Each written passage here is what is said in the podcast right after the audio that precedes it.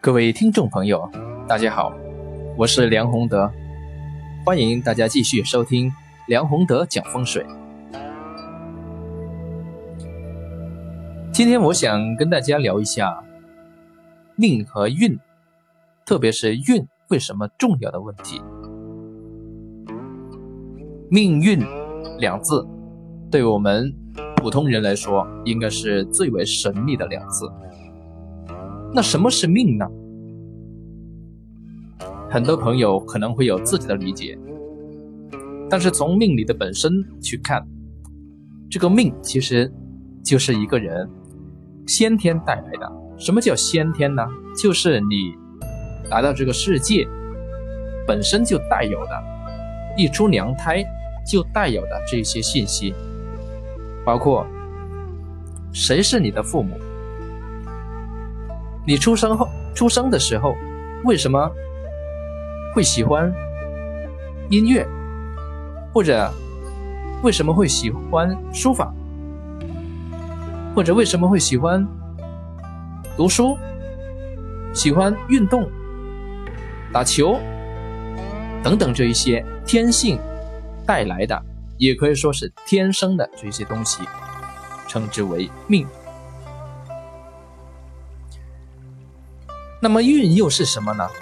运为什么重要？要讲清楚这个问题，我想还是通过一个例子跟大家分享一下，运对一个人的人生会有怎样的影响？就在前不久，一个朋友找我来，让我帮忙。批一下他的八字。那么他给我带来的这个八字里面，我当时一摊开，就直接跟他讲：“我说，你这十年当中干什么事情都不顺，所遇到的麻烦特别多。”做完这件事情，总有一些首尾要你去解决，而你的人际关系，包括你的家庭的成员之间，也是麻烦多多，关系很乱，常常有一些莫名的事情就引起你们的不和。引起你们的争执，工作的事情也一样。那个朋友点头称是，他问我：“这是命里带来的吗？”我说：“命里有信息，但主要的是你这十年的运，它所带来的。那么运为什么能带来这样的信息呢？原来这位朋友他的。命理里面已经有两个地支丑未，他是丑年出生，未时，丑年未时。然后呢，很不巧的是，这个大运这十年的大运，他走到了地支里面这个戌戌运，结果他的这个。命里面的丑未和大运的戌，就构构成了命里所说的三行的关系。我们知道啊，这个丑呢，它是金的木，它是金的木库；这个未呢是木的这个木库。本来丑未如果有机会的话呢，它是引动就会冲起来。现在再加上一个戌，这个戌呢是火的木户，这个木户呢它是最为繁杂、最为杂乱，因为它里面存在的东西太多了。结果这个命与运，丑未戌三行一动，你说它的面临的环境怎能不杂乱呢？再举一个例子，同样呢，也是不久前啊，我看到过一个朋友的八字。当时我看到呢，他是呃虚年出生，然后呢是走到辰运，有一点懂这个地支的朋友都知道啊，虚和辰它是相冲的关系，而恰恰他的八字里面这个虚，在他的命局里面占的位置非常重要。所以我当时就跟他讲了，说这十年里面，你可能要搬两次家，换两次工作岗位。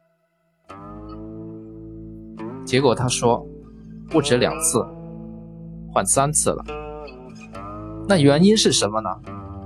啊，就是这个辰和戌相冲，这个大运所带来的冲的影响，一冲就动。所以听到这里面，我想很多朋友已经听明白了，这个运是什么呢？运为什么重要呢？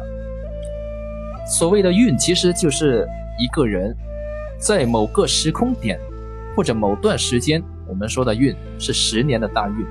这个时空点里面，这个人将要面临的客观的社会环境，包括什么人、什么事。什么物？